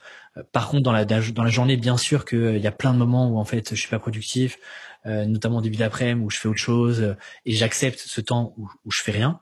Mais du coup le temps où je suis productif je suis vraiment productif. Mm-hmm. mais encore une fois je suis pas productif 8 heures par jour ça n'existe pas je, je, je, félicite les gens qui arrivent. Moi, je j'y arrive pas et, et, je pense que j'y arriverai jamais. Mais du coup, j'optimise, tu vois, les temps où je sais que je suis hyper productif et que euh, j'ai de l'énergie, etc. Je l'optimise pour faire des choses qui sont importantes. Euh, et ce qui se passe aujourd'hui, pour euh, faire le l'enchaînement avec ta deuxième question, mm. en fait, euh, le livre a m'a permis d'avoir plein plein de nouvelles opportunités, ce qui est incroyable, euh, que ça soit des opportunités de business en termes de mission, des opportunités sur Tribu 1D, euh, de développement de projets, de sollicitation sur des nouveaux projets, etc. Euh, mais du coup, la difficulté, c'est que bah, je dois apprendre à dire de plus en plus non, en fait. Et ça, c'est un truc assez frustrant parce que bah moi que j'ai commencé et que j'ai lancé Tribu euh, bah j'étais hyper content que les gens me disent oui, que euh, ils acceptent euh, de passer du temps avec moi sur le projet euh, Tribu sur le podcast, mais sur d'autres choses. du coup, j'essaye un maximum de renvoyer l'appareil aussi, que ce soit des interviews dans des podcasts, mais aussi sur d'autres projets sur lesquels je peux je peux être sollicité. Malheureusement, je suis obligé de dire non de plus en plus. Ça, c'est un truc qui me, en fait, qui me frustre un petit peu, tu vois, mm. euh, parce que ça me fait pas plaisir de dire non. Parfois, j'aimerais euh, tout faire, mais euh, mais je me rends compte que que je peux pas tout faire. Et après, sur la partie euh, un peu, tu vois, dédoublement et de voir un peu cette partie-là, c'est vrai que au tout début dans Tribu 1D, j'étais, je me mettais pas trop trop en avant, tu vois. Le déjà, je parlais assez peu dans le podcast. je fais mes premières stories sur Instagram, je les ai faites en octobre 2000, 2020, euh, tu vois. Donc c'était il y a, pas si longtemps que ça. Avant, j'en avais jamais fait. Je montrais jamais ma tête. Euh, donc tu vois, j'étais quelqu'un un peu de moi moi en vrai et encore une fois, je, je sais ce que j'aime faire aujourd'hui. Moi, je préfère derrière mon ordinateur tranquille à préparer mes projets et puis à, les sortir, tu vois. Euh, mais effectivement, j'ai dû apprendre à faire de plus en plus d'interviews, de, euh, de, de passer dans d'autres podcasts, d'être mis un peu plus sur le devant de la scène et notamment le livre y a joué. Alors bien sûr, euh, c'est pas une situation qui est inconfortable. Hein. Enfin, c'est hyper chouette, c'est hyper gratifiant. Ton ego aussi euh, est content, est content de, voir que, que tu es mis en avant. Après, je me rends compte aussi du danger de du coup de moins produire et d'être et de te contenter de ça et te dire ok en fait j'ai réussi, je suis le meilleur, etc. Euh, je pense que c'est tu beaucoup peuvent peuvent peuvent tomber dans ce truc-là où tu commences à avoir plein de followers, plein de likes, plein de gens qui te sollicitent et tu te dis ouais c'est monstrueux ce qui m'arrive, c'est fou. Je pense que ouais, il faut prendre du recul encore une fois là-dessus. Euh, J'essaie aussi de me protéger de ça, de de pas non plus être euh, parce qu'en plus c'est pas ma personnalité d'être tout le temps sur le devant de la scène.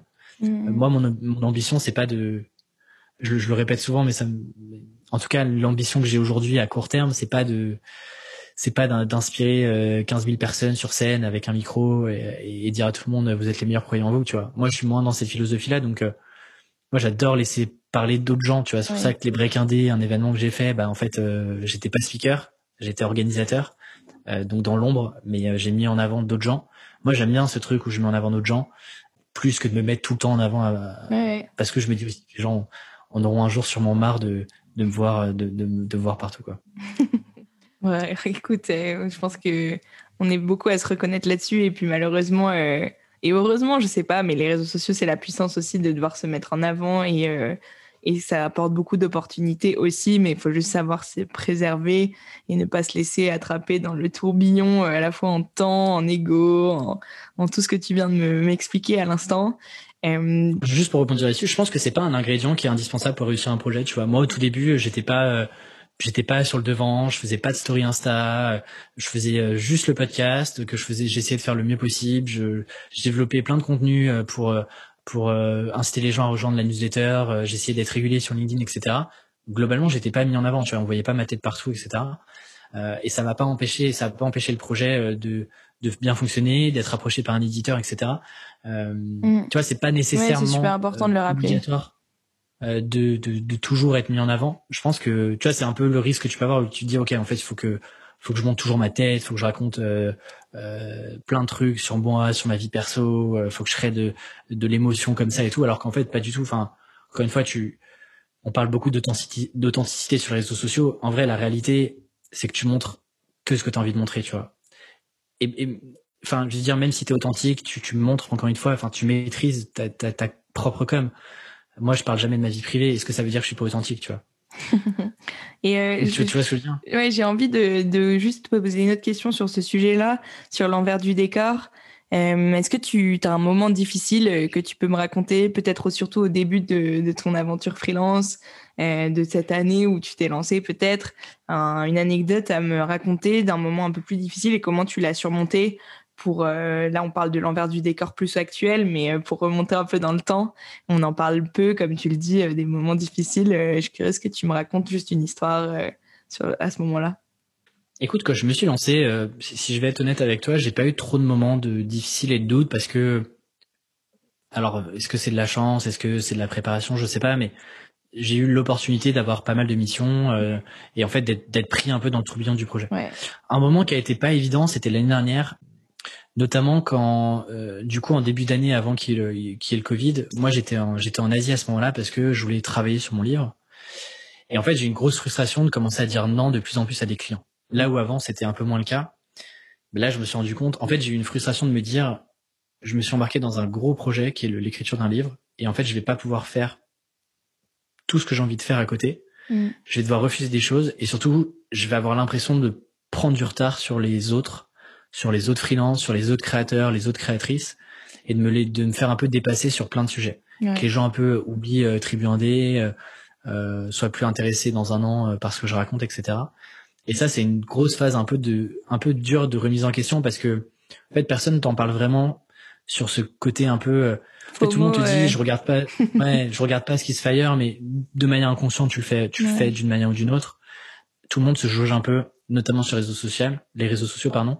Et vu que tout le monde choisit exactement ce qu'il a envie de montrer, tu montres toujours une facette qui est potentiellement intéressante pour toi d'une manière ou d'une autre. Ouais. Donc du coup, en fait, tu vois que euh, une partie de l'équation d'autres créateurs et créatrices. Euh, et c'est toujours, d'ailleurs, je suis extrêmement surpris parfois euh, de voir certains, certaines personnes sur LinkedIn partager plein de trucs où en fait la perception que tu as de ces gens-là, c'est de se dire ces gens-là ont réussi, c'est incroyable, etc. Et en fait, comme moi après, je discute avec elles et eux. En fait, c'est pas si rose que ça, tu vois. C'est pas, c'est pas si rose, c'est pas si parfait que, que, que ce que tu veux montrer. Et donc moi, tu vois, à ce moment-là, j'avais un peu ce truc de je, je sais pas si j'ai fait le bon choix, tu vois. Je doutais pas mal sur euh, est-ce que je vais arriver au bout du projet aussi. Euh, mm, est-ce que mm. c'était une bonne idée de le faire maintenant euh, Est-ce que en fait je vais pas grâce à est-ce qu'en ouvrant cette opportunité là, j'en ai pas fermé d'autres qui seraient potentiellement plus intéressantes pour moi à court terme. Mm. Donc ça c'est une grosse grosse phase de doute ouais. À ce moment-là, heureusement et c'est là où j'en reviens, tu vois, l'importance de d'avoir un cercle de personnes à qui tu peux tu peux échanger. Je reviens sur l'histoire de la promo et de la cohorte auquel je tiens vraiment beaucoup sur ce concept-là ce qui m'a permis de relativiser pas mal de choses, de, de me rassurer, de me faire rassurer aussi sur plein de trucs. Mais, mais ouais, ça c'était une petite période un peu de doute. Euh, bah tu vois, il y a, il y a quasiment un an en fait. Ouais, il y a un an, ouais. Ouais, c'est clair. Bah, venons-en à une petite phase de conseil, comme ça euh, on déborde pas trop non plus. Pour euh, ceux qui nous écoutent, déjà, avec le recul que tu as et puis le nombre de rencontres et de témoignages que tu as recueillis, ta vision du travail aujourd'hui à ceux qui sont euh, peut-être encore en études ou euh, qui ne se retrouvent pas tout à fait dans leur, euh, leur premier job, qui peut-être comme toi sont lancés dans une voie qui était ta perception que tu avais au début de ton, ton parcours académique et en fait tu as un mhm. décalage qui se crée et là tu es un peu à la phase what's next? Et c'est beaucoup les gens qui nous écoutent. Quelle est ta vision du travail aujourd'hui tout simplement? Et après deux trois autres conseils que enfin deux trois autres questions que j'ai pour toi. Ça, c'est une, une, vraie question et c'est une grosse question en fait. Ouais. C'est une grosse question parce que c'est comme euh, parfois on me demande euh, c'est quoi ta vision du freelancing? En fait, la réalité c'est que je suis je suis un un freelance et deux je suis un créateur qui partage euh, mon aventure freelance et l'aventure de freelance. Euh, et je suis pas chercheur donc j'ai pas une vision ultra globalisée du travail. Moi, en tout cas, la vision sur la façon de, faire ses choix. Tu vois, la façon de faire ses choix en début de parcours et les questions à se poser pour euh, être le plus épanoui possible en début de parcours, que ce soit salarié, indépendant, entrepreneur, créateur. Enfin, le, nous, on n'a pas du tout, j'ai pas du tout de jugement sur laquelle voie on choisit, mais avec le recul d'avoir rencontré beaucoup de gens sur ces différents parcours, ce que tu, ce que toi tu as identifié qui est le plus, euh, qui fonctionne peut-être le mieux pour être aligné, tout simplement. Moi, je me suis aperçu d'un truc, c'est que beaucoup de mes changements de carrière et euh, beaucoup de moments où j'ai exploré autre chose, c'est des moments qui sont arrivés quand j'avais des frustrations. Mm. J'étais euh, frustré de globalement de me projeter dans un job qui me plaisait pas lorsque j'étais en stage euh, en conseil. Euh, je j'explore autre chose. je suis frustré quand, quand, quand quand je suis dans cette boîte là en CDI. Bah, c'est là où je commence vraiment à me poser des vraies questions sur est-ce que freelance, est-ce que c'est vraiment le bon plan et tout. Et ça c'est un truc où tu vois si c'était à refaire potentiellement j'aimerais me forcer un peu plus à même quand tout va bien dans une situation que tu sois étudiant et que en fait ça te plaît la voie que tu prends que tu es en train de prendre même dans le salarié dans le salariat ou ou euh, je sais pas euh, que tu pars dans l'entrepreneuriat de toujours garder une partie de ton temps dans ta semaine où tu vas explorer des trucs qui n'ont rien à voir avec ce que tu fais tu vois mmh. et te t'oser aller, tu vois, aller chercher d'autres trucs, euh, des trucs qui sont peut-être parfois un peu perchés où tu te dis jamais j'irai là-dedans, ça pourra pas me plaire, mais toujours essayer d'être, euh, tu vois, en perpétuelle exploration. Un truc qui est cool côté freelance, c'est que tu as du temps pour ça et tu peux t'allouer du temps et que c'est moins cadré que lorsque tu as un job salarié où en fait ce temps-là tu l'as que le week-end.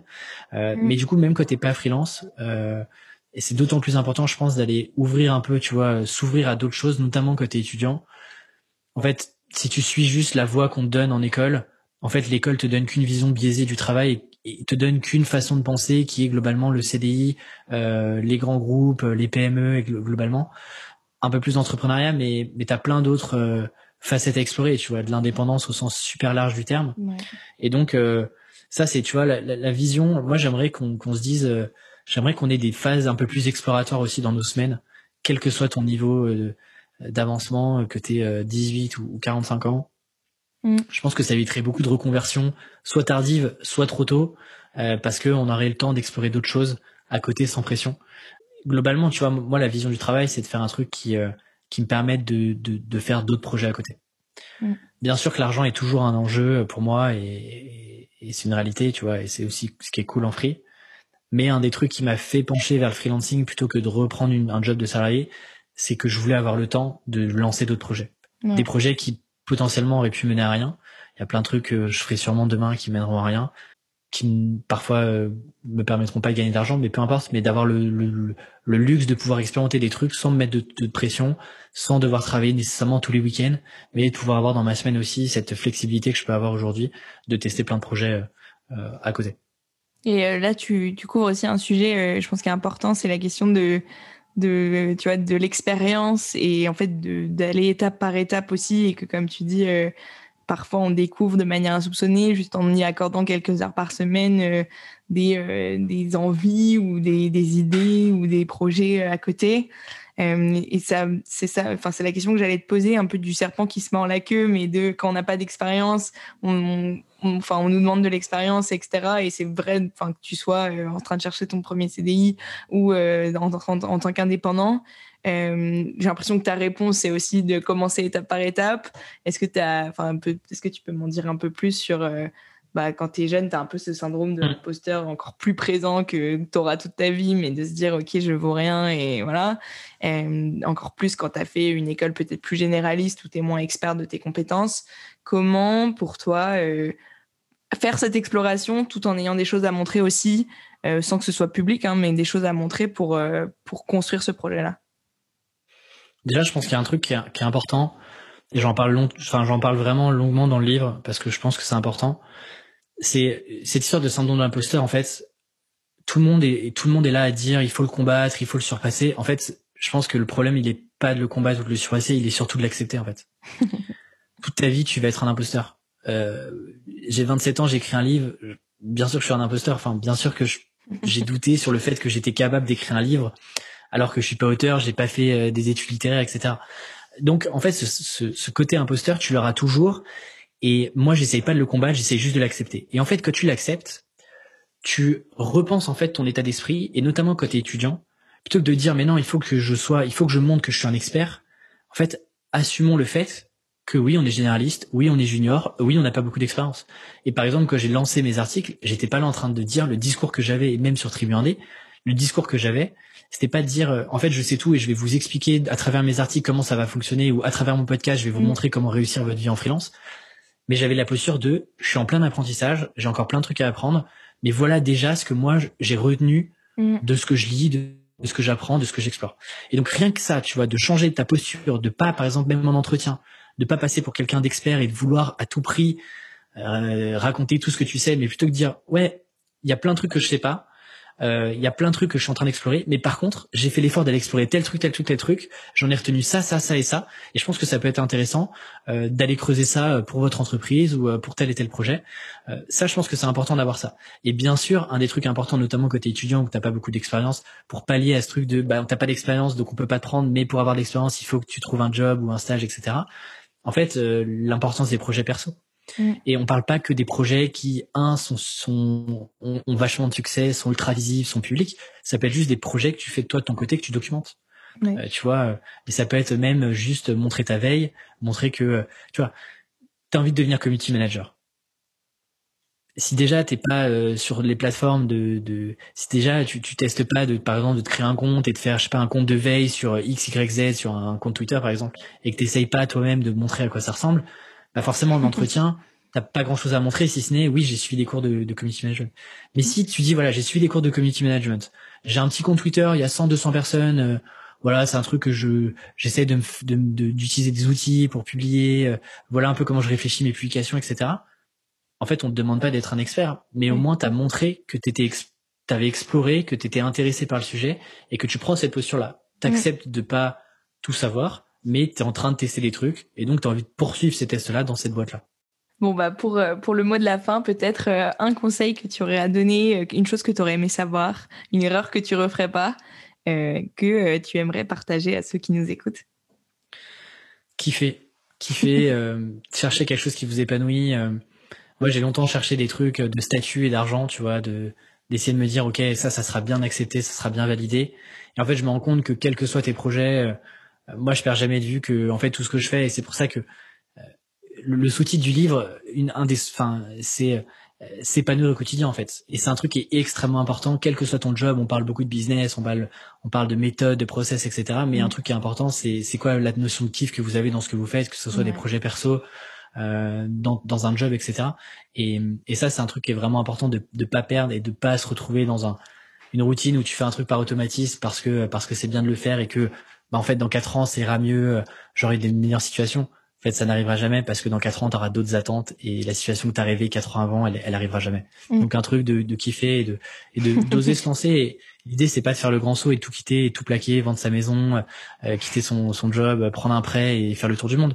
Mais juste se lancer étape par étape. Tu vois, si tu, par exemple, t'as t'es un peu frustré dans ton job et que tu te dis que potentiellement le freelance ça peut être intéressant, teste-le à côté de ton job, informe un peu ton employeur pour savoir si tu peux le faire, etc. Et teste tranquille, prends le temps. Il y a, il y a, il y a tout le temps, tu vois. Moi, je, je prends vachement mon temps. T'as l'impression qu'il y a eu plein de trucs sur Tribu 1D et tout. En fait, en deux ans, il y a eu plein de trucs. Il y en a d'autres qui ont été plus vite que moi. Il y en a d'autres qui iront plus lentement que moi. Mais en fait, euh, t'as globalement, euh, j'ai encore 40 ans devant moi, donc euh, tu vois, j'ai le temps de faire des projets, j'ai le mm. temps de maturer mes idées, de, de, prendre le temps de développer des compétences petit à petit. J'ai pas besoin d'être opérationnel en six mois et d'être expert sur plein de sujets, tu vois. Ah, mais ça, je pense que tu touches du doigt un autre sujet dont on ne parlera pas aujourd'hui forcément, mais de cette question de quand on est jeune, un peu cette, on a l'impression que euh, quand on sort d'école notamment, a le temps est compté, qu'il faut absolument être très vite, euh, très bon, euh, très expert, très fort, qu'on a très peu d'années pour le faire, etc. Mais de remettre en fait à l'échelle de, bah, j'aime pas le mot carrière, mais à l'échelle d'un parcours, tout ce que ça veut dire. En fait, on, on, est encore loin de, de la fin, on en est qu'au tout, tout début. Donc, c'est clair que cette notion de savoir prendre le temps et de faire les choses aussi étape par étape pour pas euh, se cramer non plus, pour pas euh, se lancer dans des choses, tu vois, comme tu disais, euh, on n'est pas obligé de tout plaquer, mais ça peut être aussi une reconversion très jeune. On se dit, on a envie de changer de boulot, bah, si on le fait trop tôt, bah, ça peut être aussi une source de, de mal-être et de, et de décalage. On, surestime ce qu'on est capable de faire à court terme et on sous-estime ce qu'on est capable de faire à long terme. En fait, c'est juste une stratégie des petits pas. Faites un petit pas, allez explorer un petit sujet. si vous avez envie, je sais pas, vous êtes marketeur et vous avez envie de je sais pas, le design vous intéresse, prenez un petit truc gratuit, faites une heure par semaine. En fait, à la fin de l'année, vous avez déjà 50 heures sur un sujet qui vous était inconnu un an avant. Et en fait, mmh. stratégie des petits pas. À long terme, on est incapable de prévoir les opportunités que tu peux avoir. Moi, il y a quatre ans, quand j'ai écrit mon premier article en 2016, il y a quand même cinq ans sur Internet, jamais j'aurais pu prévoir que, euh, en fait, euh, cinq ans après, j'allais écrire un livre sur le freelancing, tu vois. C'était impossible. Mais juste petit pas après petit pas.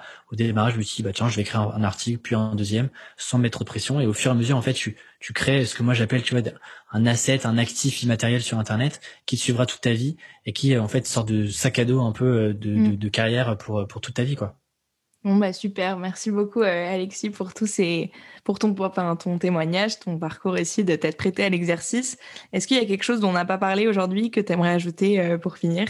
Et tu as le droit à l'auto. je pense qu'on a été, Écoute, je pense qu'on a été euh, exhaustif. Si effectivement euh, les auditeurs et auditrices se posent des questions sur le freelancing, euh, ils peuvent aller effectivement sur tribuindé.com.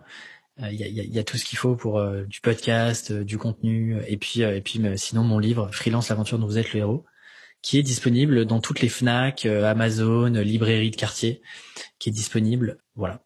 Super. Merci beaucoup Alexis. Merci à toi Jasmine. Vous venez d'écouter Vocation, le podcast qui informe, inspire et célèbre la nouvelle génération qui veut s'épanouir dans sa carrière. Je suis Jasmine Manet et tous les dimanches à 18h, avec Carla Abirad, nous sortons un nouvel épisode. Vous pouvez vous abonner sur toutes les plateformes de podcast, nous laisser plein de petites étoiles et surtout en parler autour de vous, c'est vraiment ce qui nous aide le plus à se faire connaître. Pour aller plus loin, tous les mardis dans notre newsletter, Carla et moi écrivons sur un sujet du monde professionnel et on essaie vraiment de faire de cet email un des meilleurs que vous recevez chaque semaine. En prime, on rajoute des ressources, des inspirations et des offres pour vous aider à construire votre carrière. Last but not least, rendez-vous sur Instagram, vocation.co, pour rejoindre la communauté. C'est là qu'on est le plus actif. À la semaine prochaine!